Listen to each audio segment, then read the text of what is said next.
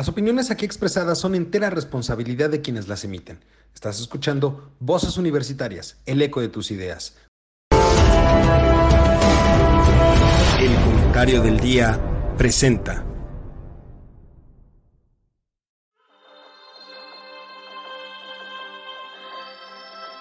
En una época donde el conocimiento y la información son fuentes de poder, se necesitan voces capaces de explicar el entorno, comprometerse con la verdad, representar el sentir de la sociedad y expresar la universalidad de pensamientos. Un espacio de análisis, opinión, debate y crítica de temas de actualidad sobre economía, tecnología, política, cultura, gobierno o sociedad. Bienvenido, esto es Voces Universitarias, el eco de tus ideas. Comenzamos. Hola, ¿qué tal mi querido público culto y conocedor? Es lunes, empezamos la semana y empezamos, empezamos muy bien la semana, aunque tenemos dos bajas el día de hoy porque esta ciudad y se agradece a la doctora a la doctora Titina Sheinbaum, como ya la conocen algunos, se le agradece el gran tráfico que hay a las entradas de esta ciudad y las obras que hay por todos lados. Pero bueno, no importa, estamos aquí con usted para echar, echar el bonito relajo, echar la bonita chorcha como cada lunes. Mi querido Mario, ¿cómo estás? Muy buenas noches.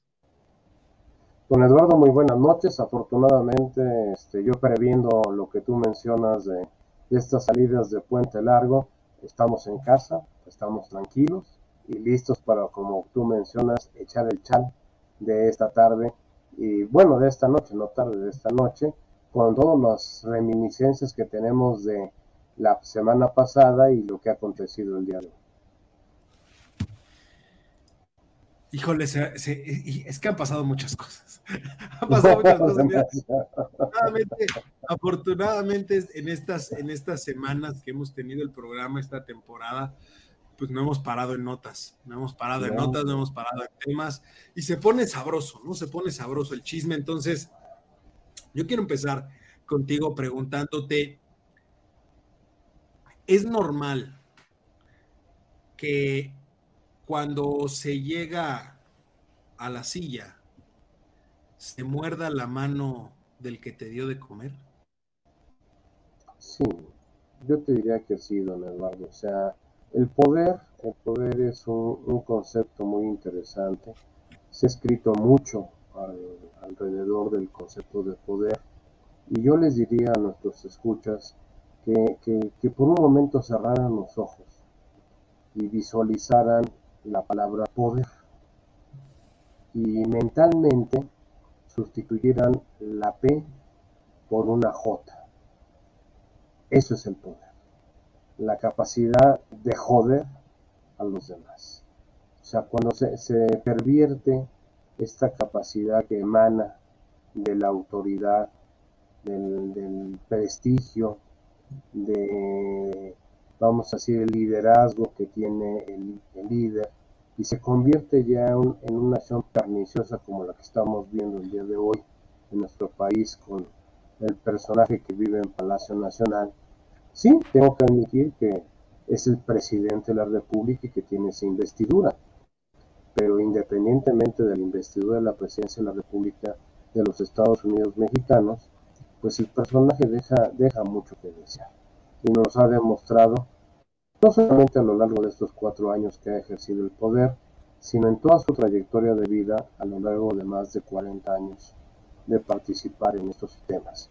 Entonces sí, sí es una realidad el, hecho que, que tuvo una mañanera, no de morder la mano que lo ha alimentado, sino la mano que le tendió para sacarlo de la ignominia en que estaba sumido después de que Enrique González Pedrero, ex gobernador de Tabasco, ex presidente del PRI en Tabasco y uno de los miembros más distinguidos de ese partido durante muchos años, lo corrió literalmente por sus incapacidades y sus abyecciones hacia ese ejercicio autoritario del poder.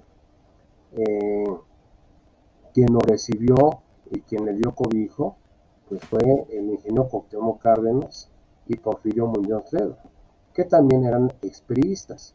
pero expriistas que salieron por la puerta grande, no salieron por la puerta de atrás como el caso de, Andrés Manuel López Obrador, y que eh, él se refugió en ellos y que después, con sus argucias, con su ladinismo, con su lamebotas, estilo de él, se trepó hasta llegar a ser el presidente del partido y que gracias a que el ingeniero Cárdenas en el 2000 volvió a ser candidato del PRD después de haber ganado el gobierno de la Ciudad de México en el 97, se vuelve a lanzar como candidato y esto le permite... y gracias al artilugio del PRD en ese momento, Andrés Manuel, y hay que decirlo, se pudo brincar las trancas de eh, los años necesarios de, de este, vivienda. en la Ciudad de México. Pero, realmente el que se lo, el que le dio el, el, palomazo fue Ernesto Cedillo. Ernesto Cedillo, que era presidente en ese momento, en ese afán de verse como un demócrata abierto y que había una ruptura él y Salinas de Gortari en el aspecto del autoritarismo, que también vamos a, a, decirlo con todas sus letras. El PRI no era una monedita de oro ni una campechana en hielo, o sea, también tenían lo suyo. Y, pero Cedillo quería romper eso, con, inclusive con esa frase de la sana distancia con el partido. Y fue el que eh, le dio ahora sí que el visto bueno para que con su domicilio ahí en Tlatilco, en este, cerca de, de le, dieran el, este, el visto bueno para que fuera candidato para ser jefe de gobierno de la ciudad bueno, del Distrito Federal en aquella época, todavía en la Ciudad de México. Y gracias a la imagen del ingeniero Cárdenas, de la campaña presidencial del PRD, el señor llegó a, a posicionarse. Recordemos algo muy interesante. En esa campaña electoral, Marcelo Ebrard, junto con este ay, nuestro amigo Manuel Camacho. Manuel Camacho, tenían un partido y lanzaron a Marcelo como candidato a la jefatura de gobierno. Y el PRI lanzó a Jesús Silva, Silva Gerso, este, Jesús Silva Gerso, papá. Papá Flores, porque el hijo es Márquez. Jesús Silva Gerso Flores lo lanzó como candidato para la, la ser que fue, fue la primera vez en esas elecciones que yo vi que el PRI se fue a tercer lugar. Sí, sí, porque el segundo fue Marcelo, ¿eh? Exactamente. El segundo fue Marcelo. que era un, partido, no mal recuerdo, que se llamaba algo así como eh, Democracia en Acción, Acción Democrática, una cosa por el estilo, que habían creado tanto Manuel Camacho como Marcelo Ebrard, una vez que también salieron a raíz de su distancia con, con el salinismo este, y que es cosa curiosa, después de esas elecciones, todas estas figuras terminaron arropados por el PRD. Y por el ingeniero Cárdenas. Específico por el ingeniero Cárdenas, porque la, visión del ingeniero Cárdenas, y ahí este, corrígeme si me equivoco, Mario, pero siempre fue la de tener una izquierda progresista moderada. Pero, a ver, Sí, pero el Cárdenas estaba más este, centrado, igual que Porfirio Muñoz Ledo, porque ahí realmente el ideólogo era Porfirio Muñoz Ledo, la imagen política del ingeniero Cárdenas. Pero ellos los dos estaban muy convencidos de lo que conocemos como la socialdemocracia de los partidos de izquierda europeos. Sí, como tú dices, esa, de, esa izquierda progresista, no retrógrada ni estalinista, ni leniniana, no, no, eso ya estaba muy superado por parte de ellos. O sea, la izquierda del PRI, que en donde estaban ellos dos y también Enrique González Pedrero y otros personajes del PRI, era una izquierda progresista, una izquierda muy identificada con el concepto de la socialdemocracia europea, que es un, un Estado benefactor, sí, pero también que te, te permite el desarrollo de la libre empresa, te permite la propiedad privada, te permite el pues, crecimiento económico. Pues eso le valió, eso le valió al ingeniero Cárdenas un gran reconocimiento a nivel latinoamericano, iberoamericano diría yo más bien, no solo iberoamericano, iberoamericano.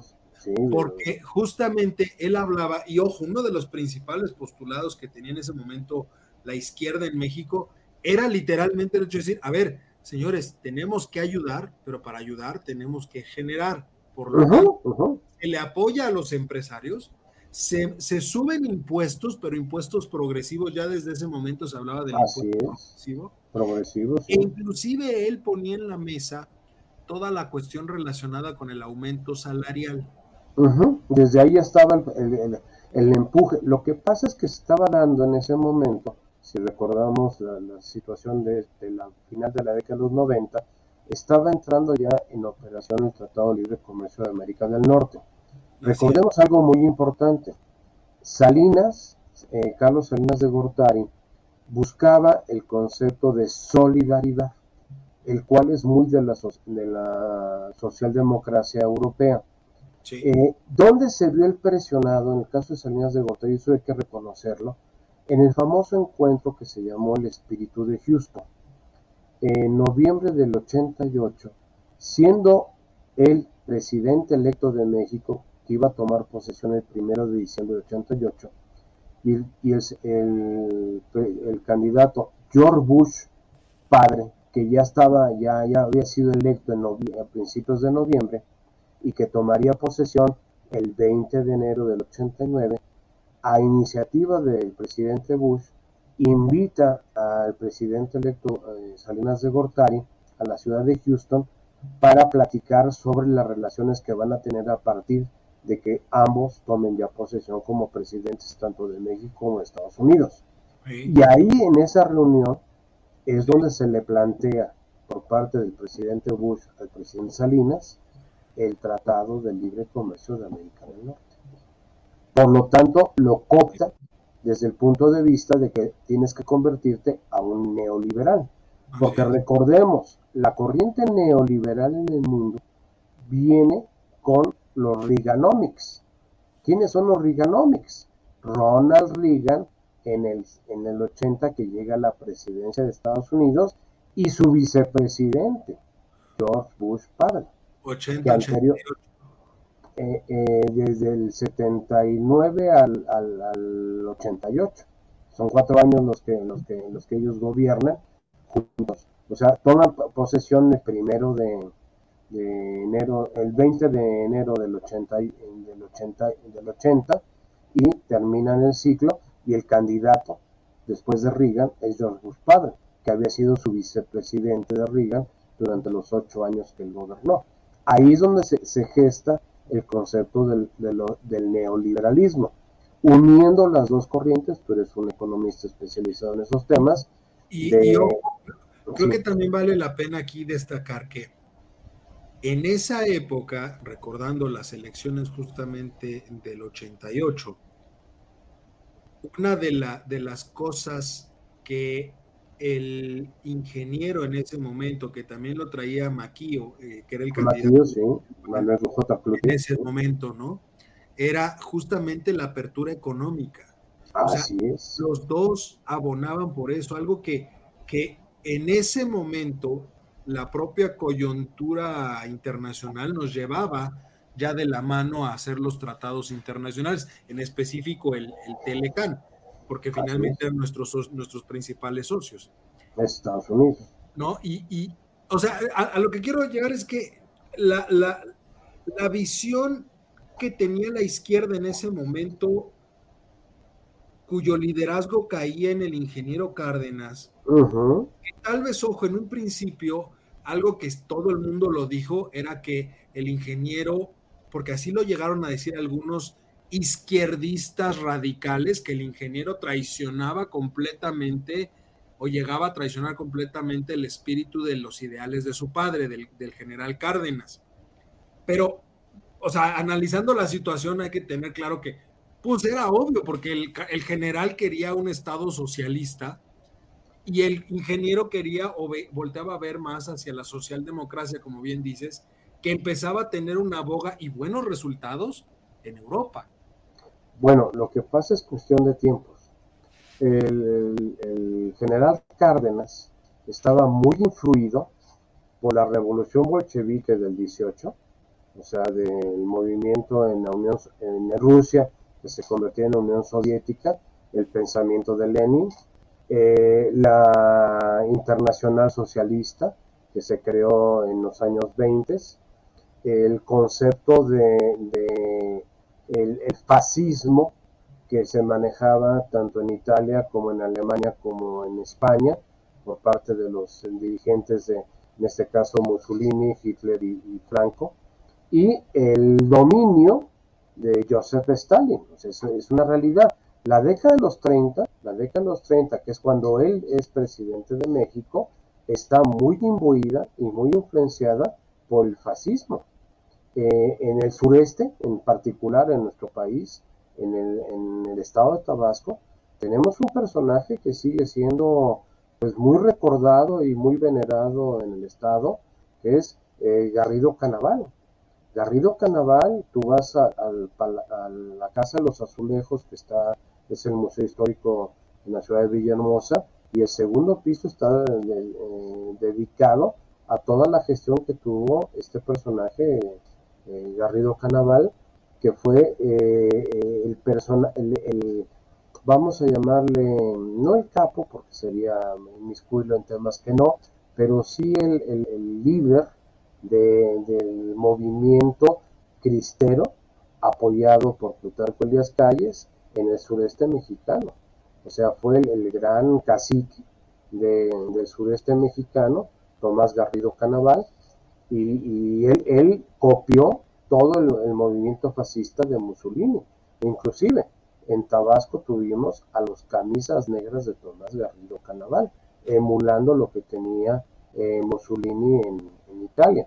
Entonces, el ingeniero Cárdenas lo que absorbe en su momento, que es el gobierno de los años 30, después del maximato de Plutarco Elías Calles, pues absorbe esos conceptos. Por eso tenemos una calle que se llama Obrero Mundial, porque fue un gran congreso que se hizo a nivel mundial sobre el movimiento obrero. Tenemos el concepto de municipio libre, también una calle que tenemos en esta ciudad que nunca sabemos por qué se llama municipio libre. Fue el concepto de los tres niveles de gobierno, municipal, estatal y federal. Y obviamente eh, él es el que hace eh, el, departamento agrario, es el nombre que le da esta dependencia, en donde se hace la redistribución de las tierras cultivables eh, en, mérito a lo que fue la Revolución Mexicana.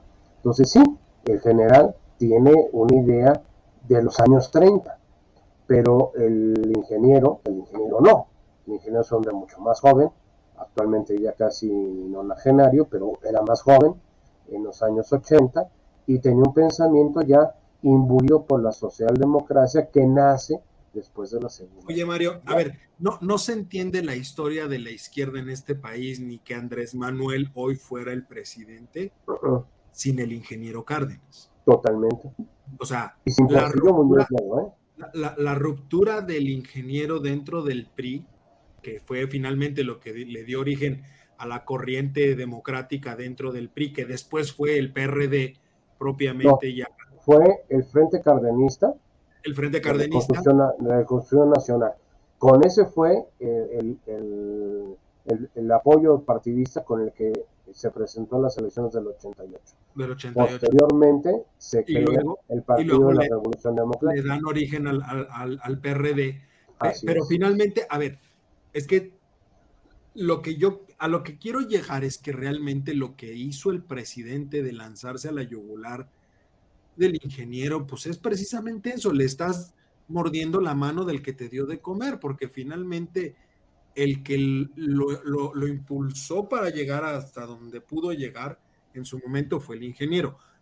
Yo nada más aquí, obviamente, a ver, como todo el ingeniero tiene sus pros y sus contras.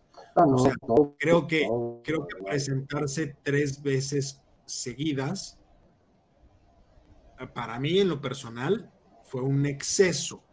Pero también entiendo, entiendo que en la coyuntura de la izquierda, en ese momento no había una figura que pudiese ser más competitiva que el ingeniero. Ya en el 2000, cuando se postuló en el 2000, ya estaba muy mermado. Ya, y, creo que eso la, a decir, figura, la figura que pudo haber sido el alter ego del ingeniero Cárdenas era otro ingeniero. Herberto Castillo. Nada más que por desgracia, Herberto Castillo fallece prematuramente cuando se estaba construyendo el PRD. Él, él, había manejado el PSUM, Partido Socialista Unificado de México. Y cuando se la... de la izquierda. Ah, no, era, el, ideólogo, el ideólogo del, pensamiento de la izquierda en México, ¿sí? El líder como profesor, como profesor líder en el 68, acabó en Lecumberri. Aparte, como ingeniero civil, un genio. Él creó eh, la tecnología de lo que hoy conocemos como la tridilosa, que es esta estructura que te permite tener claros muy amplios, sin necesidad de columnas ni nada que te interponga en un momento dado en un espacio. Si tú vas al, al, este, lunario de, este, del Auditorio Nacional, es, esa estructura así como de eh, triangulitos que está para tener eh, el domo, esa es la tridilosa. Y, y, de la cual además, déjame decirte, se volvió un hombre bastante, bastante rico. O sea, el ingeniero este Alberto Castillo no tenía problemas económicos para nada. No, o sea, si lo hizo fue por ideología. Por ideología, porque él estaba convencido que ese pensamiento de la socialdemocracia, por eso se llamaba Partido Unificado. Que dicho sea de eh, paso, el ingeniero tampoco tenía necesidad en su momento. ¿eh? Pues, no, no, hijo del general, bastante, hijo del general, bastante. Y, y, contratista de Pemex durante más de 20 años. Contratista de Pemex. Y después gobernador en Gobernador de Michoacán y, fue subsecretario de Forestación en la Secretaría de Agricultura. O sea, en realidad no había en su momento necesidad, como decirte, no, no, y creo que también eso hizo que el ingeniero pudiera meterse más a la cuestión ideológica. Así es. Ahora, poniendo las dos figuras al frente, Andrés Manuel y el ingeniero, pues yo veo un Andrés Manuel de este tamaño contra un ingeniero.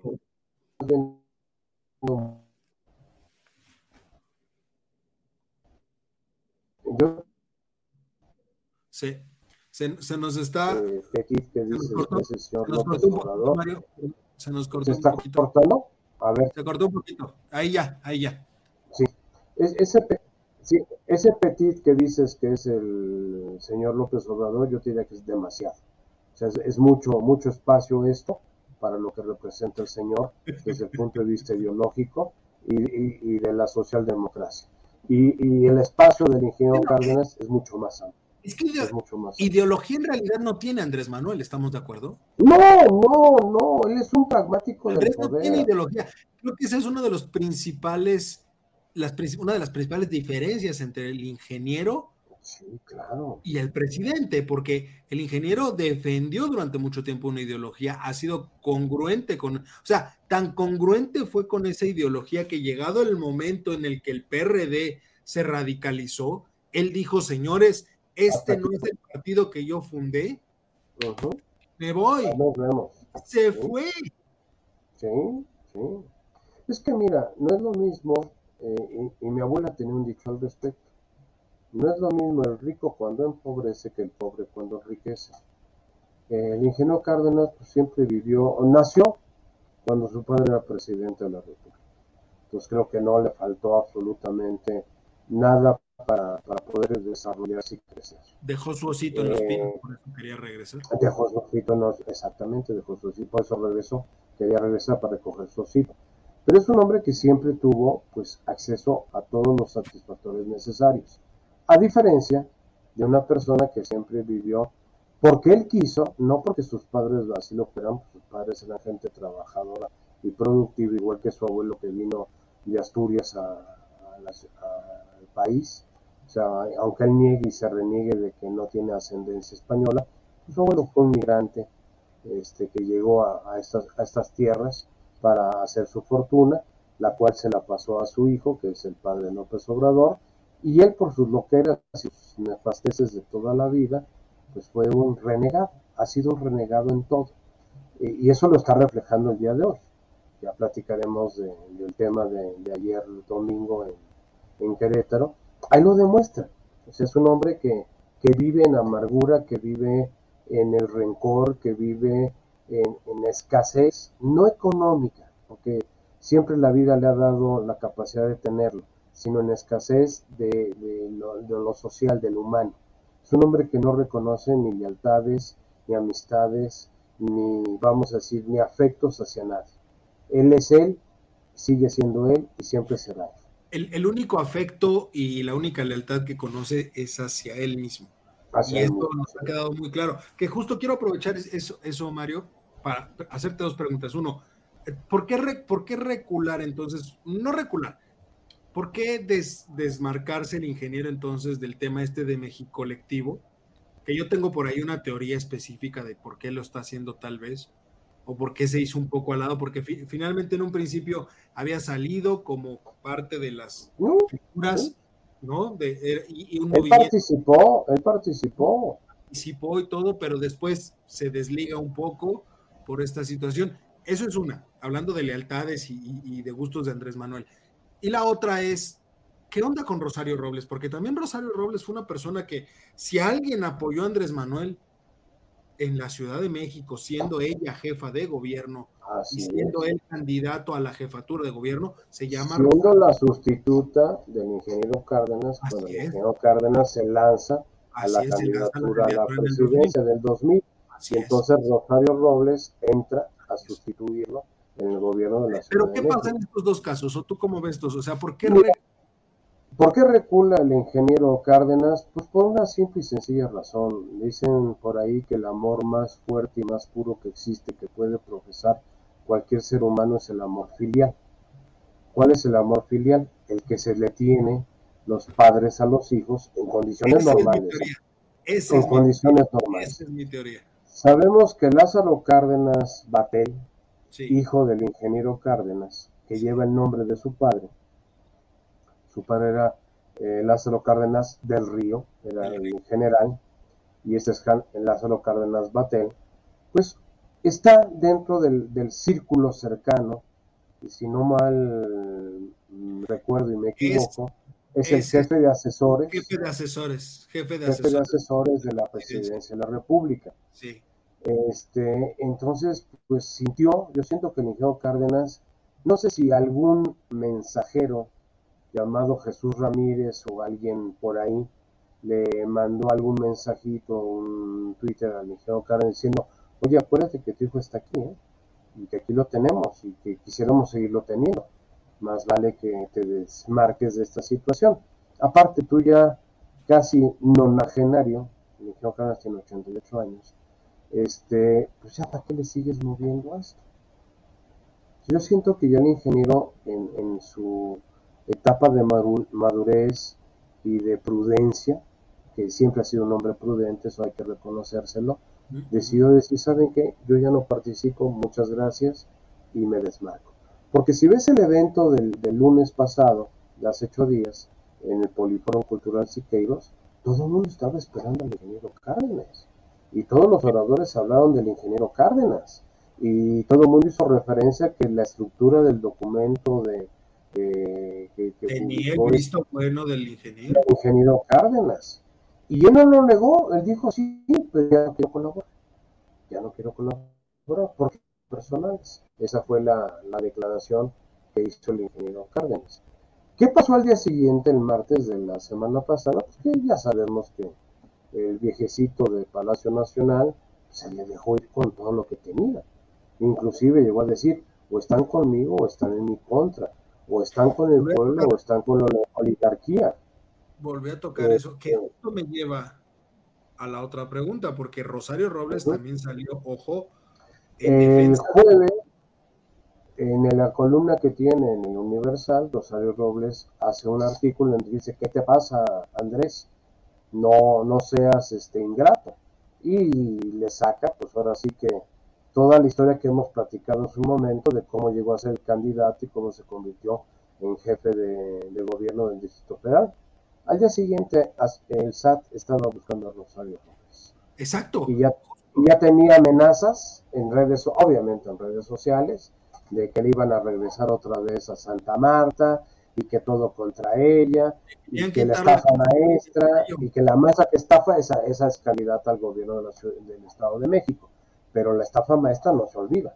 La maestra que estafa es así, que la siga, siga siendo una persona muy decente con 900 millones de pesos que no pudo comprobar en su gestión de ni siquiera un año frente a la Secretaría de Educación Pública. Que, por cierto, y lo digo, y lo digo con dos palabras, es no tener madre, de verdad. no, no, Cuando salió el viejito, cuando salió el, el, el, hijo preelecto de Macuspana a decir, no es que se los hayan robado, o sea, la auditoría dijo que hay irregularidades. Irregularidades, irregularidades. que se lo haya robado, por favor. Por favor. estamos este, chupándonos el dedo, o sea, eso ya, ya fue el, creo yo que ya fue el, el colmo de los. Fueron para aportaciones del movimiento, que es muy diferente a robarse. No, aportaciones sus.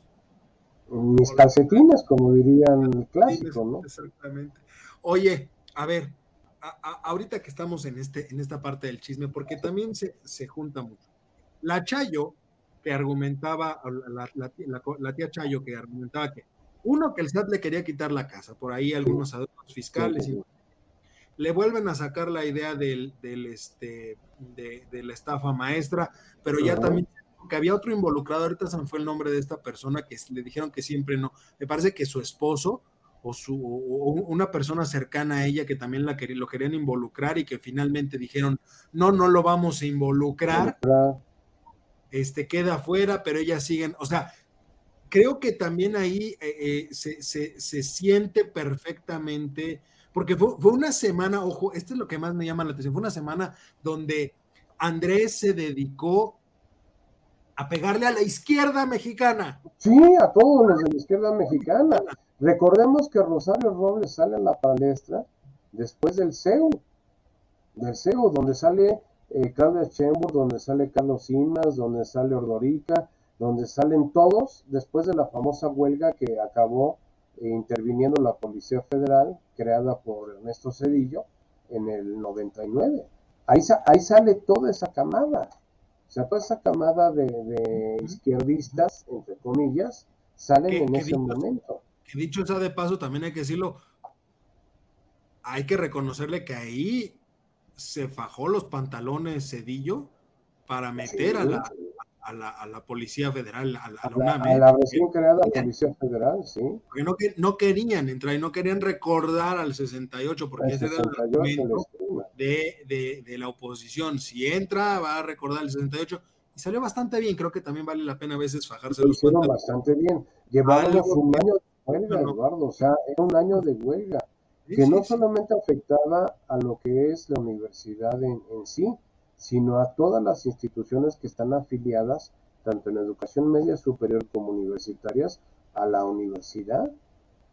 O sea, la universidad estaba trabajando. La, la, huelga, la huelga, que ese será tema de otro, de otro programa, porque también es muy bueno el chisme ahí la huelga la terminaron en el 99, pero los la deuda de, la, de la huelga, perdón, prácticamente hicieron, y tú te acordarás, duraron hasta el 2005, 2006, un sexenio más prácticamente, porque era la época donde eres egresado de la UNAM, abstenerse. Ah, no, había bola negra, había bola negra, decían los impactos de esa huelga se extendieron muchos años después. Dramáticamente, sí, sí. O sea, eso... Sí, si eres egresado del UNAM, abstente de mandar currículum. de venir, de mandar currículum, de lo que sea, tal cual, ¿no? Pero bueno, oye, vámonos al, bueno, dejando ya de lado a, la tía Chay, nada más a la tía Como, como conclusión. ¿Metió la pata Andrés al meterse con el ingeniero ¿O simplemente fue otra vez reflector para distraer? Sí y no. Lo que pasa es que mandó un mensaje muy claro de que no importa quién sea, o están con él o están contra él. E, ese fue el planteamiento que hizo el martes pasado en la mañanera. Señores, a mí no me importa que sea alguien que en cierta forma le debemos reconocimiento y respeto como el ingeniero Cárdenas. Si él se pone en contra mía, también está en contra del pueblo de México y entonces el ingeniero pertenece a la oligarquía, que fue, fue, fue el discurso de la mañanera ese día. ¿Qué es lo que quiso hacer López Obrador? Pues ahora sí que, como dirían los clásicos, pintar su raya. Los de la raya para allá están en mi contra, los de la raya para acá están conmigo. Ustedes deciden dónde se ponen. Y, a ver de qué cuero salen más correas. ¿Por qué? Porque es el estilo. Es eh, como lo decía. Este...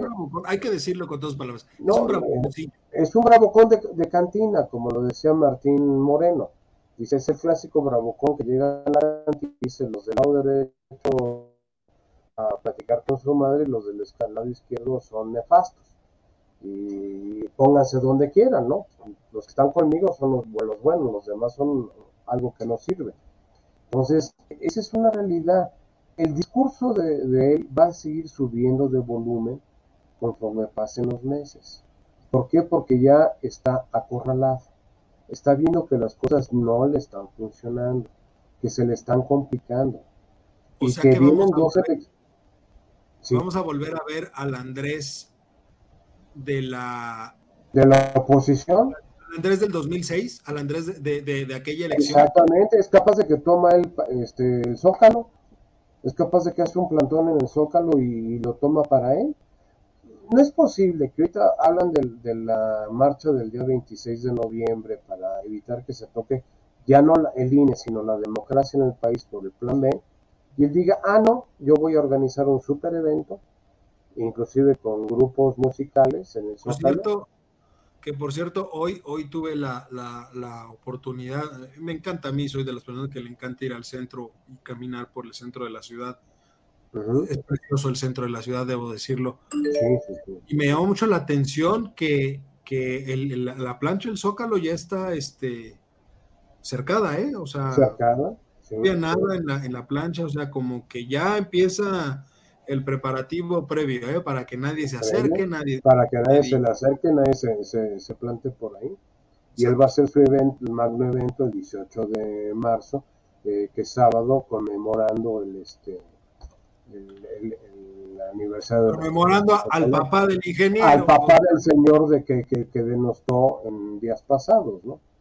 Oye, Mario, Pero como él dijo, eh, él lo dijo, al igual que Lorenzo Córdoba, Arnaldo Córdoba es un super caballero y su hijo es un nefasto. sí, por supuesto. Los, padres no tienen la culpa de los hijos que tienen. Así lo dijo también. Que le pregunten a su papá. Que le pregunten a su papá a ver si él tiene la culpa. A ver si tiene esa misma opinión. Es como el papá de Loret de Mola, que no lo baja, no te digo de qué. Exacto. Oye, Mario, ¿qué pasó ayer en Querétaro? Porque estuvo, ahí también estuvo bueno. Para empezar, algo tú y yo ayer un poquito, era lo que llama la atención es el, acomodo, porque mandaron ahí al, rincón de los olvidados a la presidenta de la Suprema Corte, a la nueva presidenta de la Suprema Corte, y al presidente de la Cámara de Diputados, a Santiago Krill, ¿no? Y, y, flanqueando al, al, al, tabasqueño teníamos al gobernador de Querétaro, a Curi, al general secretario y al almirante secretario. No, o sea, tenías, tenías en orden de aparición estaba el presidente en medio, que es el lugar que le corresponde. Del lado izquierdo del presidente estaba el gobernador de Querétaro.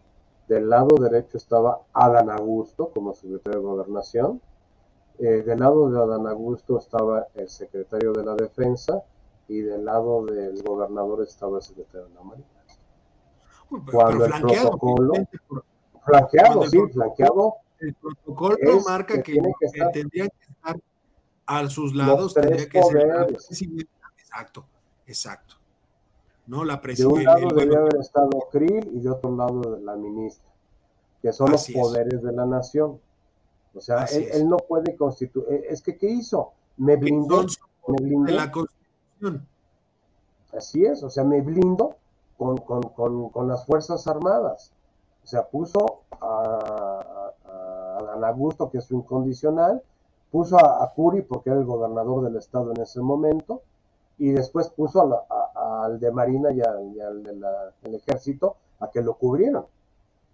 Y, curiosamente, del lado derecho de la, de la mesa, mandó a los dos y les puso en, en el último lugar a la secretaria de Seguridad Pública. O sea, está, eh, la, la, última silla de la mesa, de, ese lado, era la Secretaría de, Seguridad Pública, seguía Krill y seguía la ministra. O sea, totalmente cerrados. O sea, ¿cómo, estuvieron, los discursos? Porque ahí él se volvió. A mí lo que me llama la atención es que fue un evento que, a diferencia de otros años, inclusive durante el gobierno de Andrés Manuel, los, los otros tres, ah, eh, las otras tres ocasiones que ha habido este evento, los discursos no han sido tan confrontales, de, de tanta confrontación como en esta ocasión, porque literalmente tienes a un Santiago Krill que llama a evitar, no lo dijo contextualmente, pero llama a evitar. Sí, lo dijo, a evitar la polarización. La polarización y, todo. Y que, el plan B es una aberración que no debe de existir. Tienes a una ministra que se concentra en decir, aquí hay autonomía y no es un gusto, es una obligación de la Corte. No es de que quieras, es, porque así es. Inclusive, déjame decirte algo que en lo particular, en lo particular me causó primero extrañez y después motivo de pues, gran orgullo. Eh, en el discurso de la ministra Norma Piña, en la primera parte, hace alusión a lo que fue el Congreso Constitucionalista del 17, habló de que era basado en la Constitución del 57 de, de Juárez, de las leyes de reforma, y que Venustiano Carranza lo retoma en el 17 y que convoca a todo un, ahora sí que una playa de, personajes de distintas este, eh, formas y orígenes para que conformen el constituyente del 17. 17, así es. Y dice, voy a citar a uno de ellos. Y el personaje que cita, pues curiosamente es mi bisabuelo, el general Donato Bravo Izquierdo. Y lo nombra con su, nombre completo y cita la frase que él pronunció cuando ya se concluyó el evento de la Constitución, en donde habla de lo que la ministra decía, el respeto a las instituciones. Y cabe algo mencionar, mi bisabuelo no era un hombre de jurídico, ni de derecho, ni de estudios universitarios. Era un soldado que por carrera profesional había ido general en ese momento y que había participado primero en como oficial y, después durante y general del ejército. Y por azares del destino pues le tocó ser diputado constituyente. Y el hombre habla de eso de las instituciones que las personas somos temporales, pero las instituciones son permanentes. Y eso fue lo que retomó la, este, ministra Piña, la cual me, me, gustó, que dijo, marco comillas y cito. Citó la frase y después cierro comillas, como diciendo, no soy la Yasmín que se anda pirateando frases de otros. No, no, me, aquí no hay plagio de ideas, aquí no hay plagio de ideas. Aquí no hay plagio de ideas, aquí hay citación de ideas y las complemento con mi punto de vista. No, el discurso de la, de la ministra, a mí no personal, independientemente de, la cita eh, familiar, eh, se me hizo muy adecuado y muy propio y le marcó una línea. Junto con que ella permaneció sentada, como es el protocolo, por ser el, el poder que en un momento dado supervisa al poder ejecutivo, que es el poder judicial y le dolió, ¿eh? Le dolió. ¡Ay, no, no! Porque en la mañanera de hoy lo dijo tres veces. Eh, tres veces. Yo diciendo que era una este, soberbia y que no había entendido su posición en el gobierno actual de la Cuatro. No, pues claro que no va a entender. Ella, ella es el poder judicial. A ver, Juárez, Juárez llegó a la presidencia de este país por ser presidente de la Suprema Corte. Así es. Por supuesto. Así es. Sí, claro. Que después hicieron modificaciones y ahora tenemos un merequetengue para llegar a, a quién va a suceder al presidente en caso de que llegue a faltar. Pero Juárez llegó por eso. Pero ese mismo merequetengue, Mario, es lo que le dio la autonomía al Poder Judicial que necesitábamos en ese momento. Y la verdad es que la ministra, en el poco tiempo que lleva, ha demostrado más dignidad profesional que Saldívar.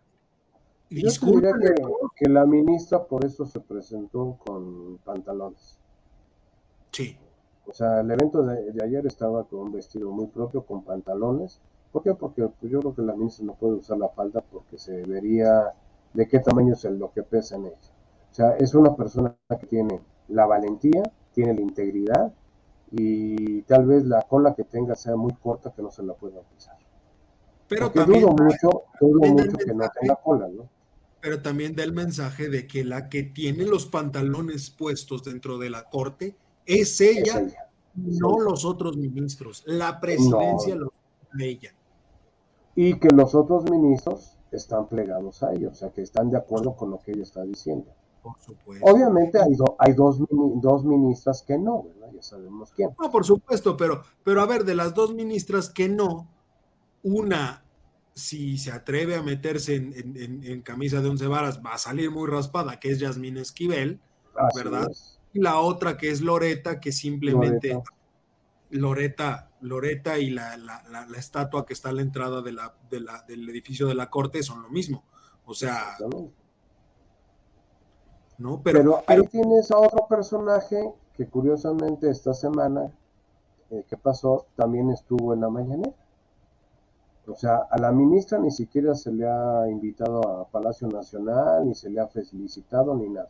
Y en cambio, en una mañanera aparece Arturo Saldívar ahí como invitado de, del inquilino de Palacio Nacional. O sea, otro personaje que me imagino que va a estar pegada con estas dos ministras. Por supuesto. Pero, que me da una ventaja, o sea, son tres votos. son tres votos, pero, pero, pero creo que también las propias actitudes de la ministra en estos, en este mes que lleva, porque lleva, un, mes, menos de un mes, menos de un mes lleva, este, creo que también están abonando mucho a la colegialidad, colegialidad de la corte, porque finalmente como que les está dando la certeza a los otros ministros de vamos a cumplir conforme a la ley, y si la ley se está violentando, vamos, a defender el Estado de Derecho, lo cual es vital en este país. ¿Por qué crees que en esta semana también ya dijo, bueno, si me echan para atrás el plan B, pues tenemos que sacar el plan C? O sea, ella está convencido que su plan B en las leyes secundarias se lo van a abortar. Que van a utilizar una serie de triquinielas para ver si lo pueden. Eh, ya no para las elecciones del Estado de México ni Coahuila, ahí no opera pero para la presidencia se puede operar si no hay el tiempo suficiente para impugnar. Pero a ver, este, si mal no recuerdo, no puede haber ya modificaciones a las leyes electorales después de junio de este año. Sí, pero si la elección sale, o sea, si la modificación, si la modificación la sacan ahorita en, en febrero, estamos del otro lado desde el punto de vista que la van a poder impugnar. Hay tiempo. Pero si la jalan, la jalan, la jalan, la jalan, hasta el último día de sesiones del Congreso, te ponen prácticamente con, contra la pared. Es, es un, un, mecanismo, vamos a llamarle retardatario, para poder decir, yo ya la publiqué, ahora, ahora que inicie el proceso de, de impugnación, pero como ya la publiqué y ya está en el periodo de que debe ser aplicable, pues ahora sí ya se fregaron ya tendría, que haber, la, impugnación, la, controversia constitucional. Porque ya no les da tiempo a la Corte de, procesar. A menos de que, de que pidan una plenaria extraordinaria. No, la Corte puede decir que por, por lo que representa la, ley y los efectos para, para, el interés del país, la, la, mete en ese momento, o sea, la mete fast track. También tiene ese, poder la, la, ministra no, más que la ministra, la Bueno, la corte, la corte. La corte.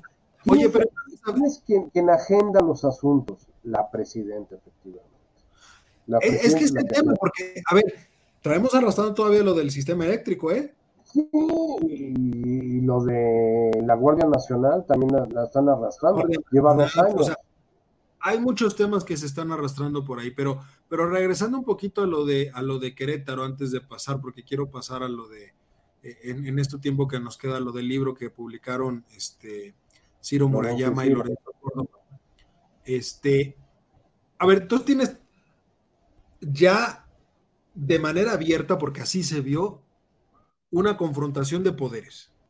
Porque también desde el punto, desde el momento en el que llegó Krill a la presidencia de la Cámara, se ha dedicado a dar duro y macizo y continuo al gobierno de la República. Y ahora tienes a la ministra que está diciendo, aquí vamos a hacer valer la ley porque vamos a hacer valer la ley. Y el discurso del presidente va desde el punto de vista de llamar prácticamente a sus bases, porque es a los que estaba hablando prácticamente, a protestar y a, levantar la voz a favor del plan B. Así es.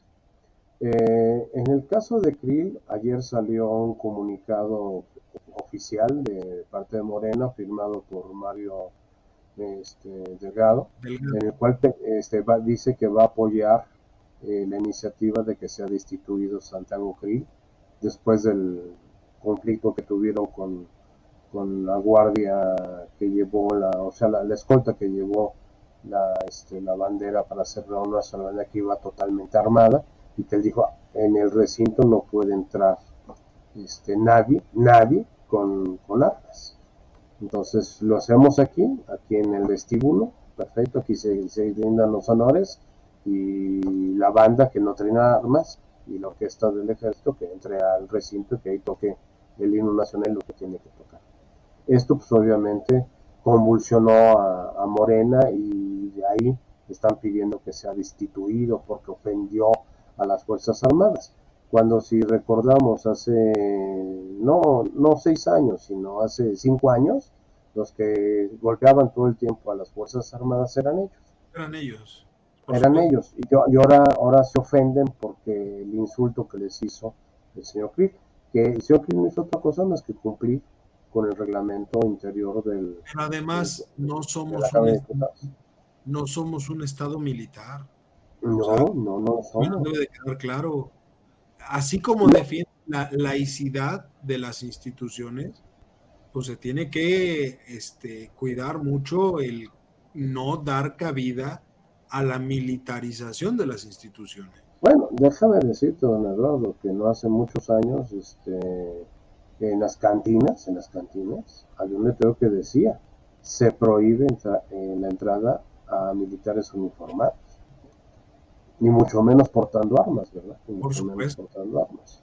Por supuesto. Y eso lo decían las cantinas, no, no, no el Congreso de la Unión. ¿Y, y, por qué lo, lo, la Cámara de Diputados también prohibió el ingresar al recinto con armas? Porque en, otras épocas del pasado los diputados llevaban pistola al cinto y cuando se armaban los eh, debates, pues fácil sacaban la pistola y con esta me, con esta me tienes que hacer caso, ¿no?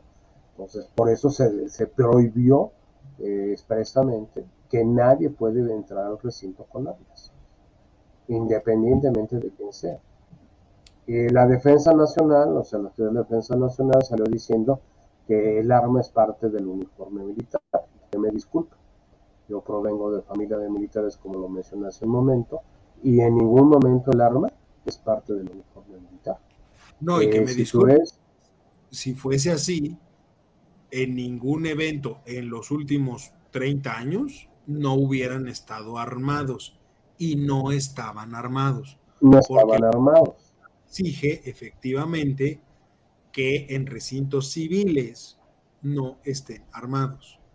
Así es, inclusive la escolta que lleva la bandera para que se dé el grito de la independencia no va armada, lleva el espadín o la espada de, gala que ese sí es parte del ornamento del uniforme, pero no llevar armas de asalto, que era lo que llevaban en este caso la escolta que iba ahí, con armas de asalto. O sea, ¿qué tiene que ver un arma de asalto con un espadín o una espada de, de gas? Pues, Mario, si para ellos la gimnasia y la magnesia es lo mismo. Es lo mismo, sí, sí, sí. Oye, la democracia no se toca.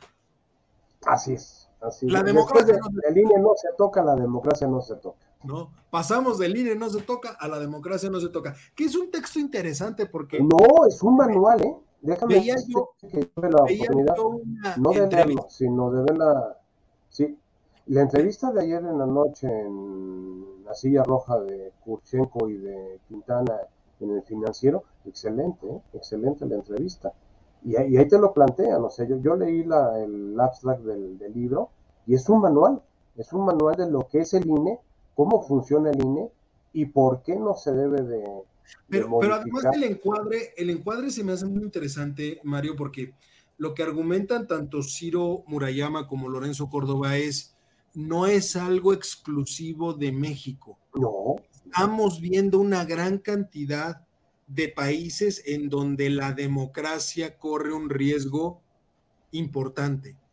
Y no solamente lo corre, hay países en donde la democracia ha muerto. Así, lo, así, así lo afirman los dos, ¿eh? Así lo afirman los dos. Y, y es lo que no queremos para México. Nos ha costado mucho trabajo construir esto, que además, como lo, mencionaban, eh, que somos muy caros. A ver, señores, vamos a analizar eh, lo caro que es este, este, instituto para el país. En primer lugar, prestamos un gran servicio social. Somos la única identificación gratuita que tiene derecho todo mexicano. Y que es válida no solamente en México, a nivel mundial, por la confiabilidad que tiene el proceso. Eh, la, credencialización tiene un fideicomiso auspiciado por eh, la banca mexicana porque te sirve para identificar con datos biométricos al que está operando y que se identifica ante el banco es la base que utiliza el, sistema financiero como referencia. como referencia. Para, comprobar la identidad de las personas. Efectivamente eres la persona que dice ser. así es. Así y tiene biométricos. Lo, interesante también que mencionaban ellos son las juntas distritales. Están puestas porque efectivamente hay algo importante y a veces eso se nos sale mucho eh, o se saca, no, no se nos sale, se, se saca de contexto son los ciudadanos los que operan el, sistema electoral. Así es. Es decir, los funcionarios de casilla son ciudadanos electos de obligatoria, pero que también es lo que ha garantizado que las casillas se pongan inclusive ahí donde el gobierno y las fuerzas de seguridad no entran. No entran, no. El presidente de casilla Ah, tiene pues. todo, toda la facultad del día de la elección de sacar de la, de la casilla a quien considere que es nefasto. ¿eh? Yo tuve la oportunidad de participar en, dos eh, procesos electorales, eh, siendo miembro de, del personal de casilla y con representantes de los partidos y con todo, había eso, eso que tú mencionas, ciudadanía. No éramos este, gente que fuéramos de un partido, si teníamos fobias y filias, eso era independiente, pero trabajábamos en función de que los votos fueran lo que tenían que ser. Y las dos veces que a mí me tocó participar en, este, en procesos electorales, la gente se portó a la altura, porque como lo dicen ellos, éramos los vecinos. O sea, no, no había alguien extraño, no, eran los servidores de la nación, ni los siervos. creo que también a veces muchas personas pierden de vista eso, el hecho de decir, cuando se dice que hay un fraude y que, y que las casillas no, se está acusando directamente a la población. A la población. la población la que lleva a cabo el proceso electoral. Ahora, imagínate lo que es convocar a un millón de personas para que funjan como funcionarios de casillas. Cuando no te dan, ahora sí que literalmente, por experiencia personal, ni un vaso de agua. Así es. Oye, y, dato curioso que también lo mencionaba Ciro Murayama, en, los, en el tiempo que ellos dos llevan, en estos nueve años que llevan como consejeros, decía él, siete de cada diez elecciones las ha ganado la oposición. Sí. O sea, si Morena está ahí, es gracias al, al INE. Entonces, pero, es que ellos no quieren ser parte de esa estadística, Eduardo. Ahorita me acabas de contestar. Ellos no quieren ser siete de cada diez. Porque ellos, ellos son gobierno y la oposición ahí viene. Así es. Ahora, con los resultados que hemos tenido, pues yo no le auguro así, bajo las condiciones actuales que se respete el manejo del INE y las elecciones, yo no le auguro a ninguna de las corcholatas el éxito rotundo que, se manifiesta que van a tener.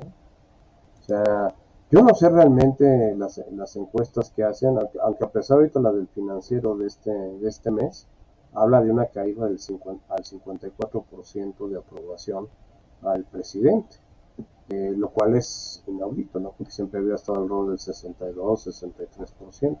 En este mes ya cayó al 54%, lo cual es también natural, o sea, está habiendo mucho desgaste. y está habiendo mucho. Por supuesto, Y mucho desencanto, mucho desencanto porque ¿qué resultado hay?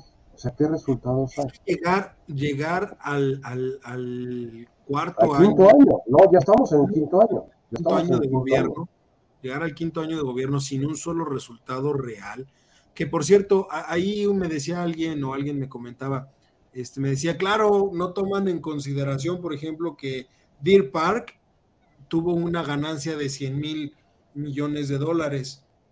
Decía yo, pues claro que tiene ganancia, o sea, sería estúpido ahora que estuviéramos perdiendo por haber comprado y, más con los precios del petróleo que tenemos a nivel internacional. Exactamente, o sea, sería, sería estúpido pensar que... Ok, pero, tuvo 100, mil millones de dólares de ganancia, me parece excelente.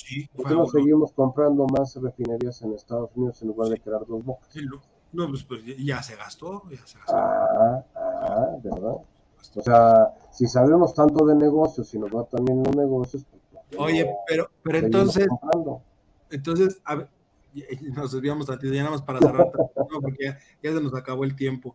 Este, vale la pena, yo, yo recomiendo mucho el, libro de, Ciro y de, de Lorenzo, vale la pena para entender el contexto en el que nos encontramos y por supuesto, la verdad es que aquellas personas que así lo decidan y quieran ir a participar en la marcha que está por hacerse y que se está convocando ya por varias organizaciones respecto de la defensa de la democracia por el tema del plan B, la verdad es que también vale la pena. Yo siempre lo he dicho, llega un punto donde es la sociedad civil la que tiene que organizarse y levantar la voz cuando ya la autoridad y el gobierno no están dando resultados.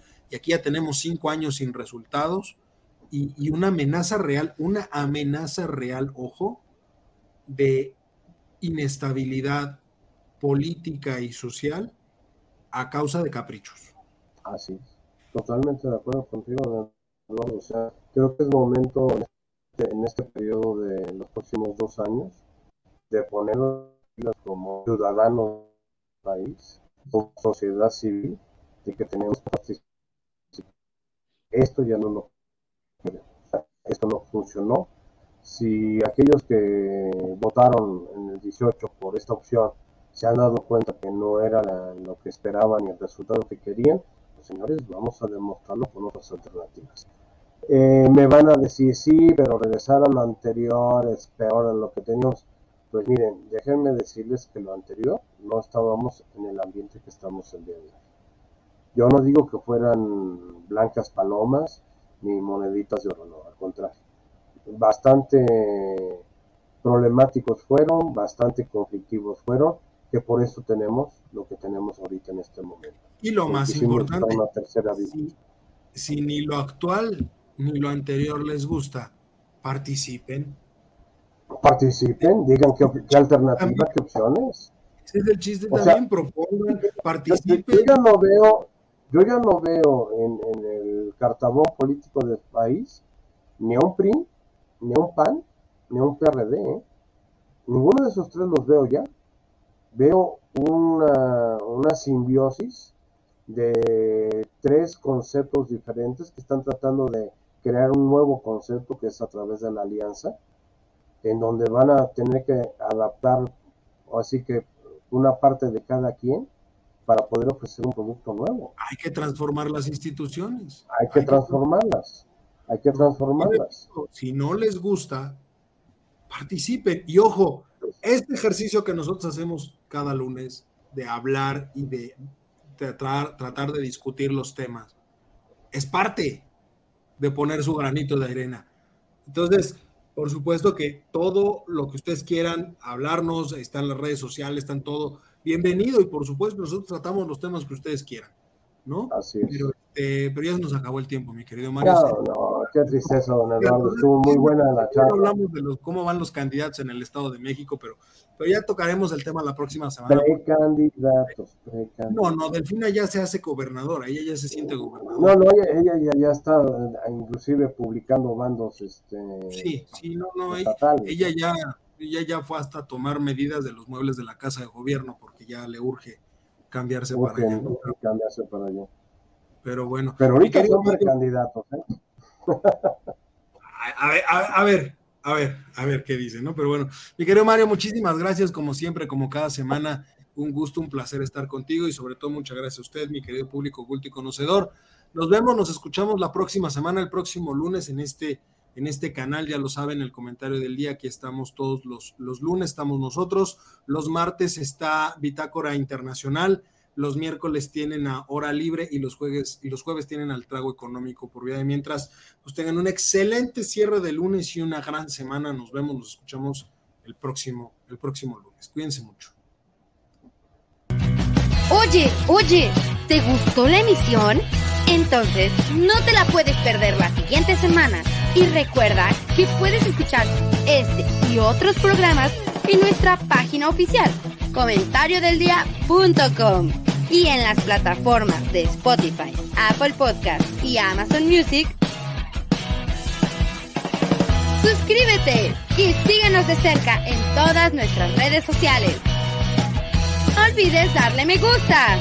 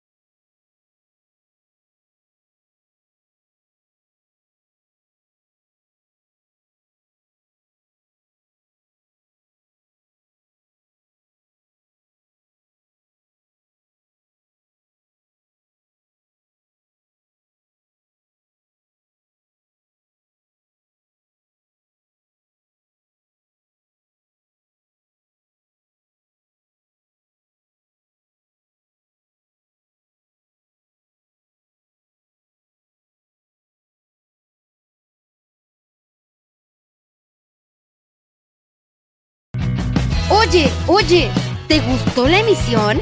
Entonces, no te la puedes perder la siguiente semana. Y recuerda que puedes escuchar este y otros programas en nuestra página oficial, comentariodeldia.com y en las plataformas de Spotify, Apple Podcast y Amazon Music. Suscríbete y síguenos de cerca en todas nuestras redes sociales. No olvides darle me gusta.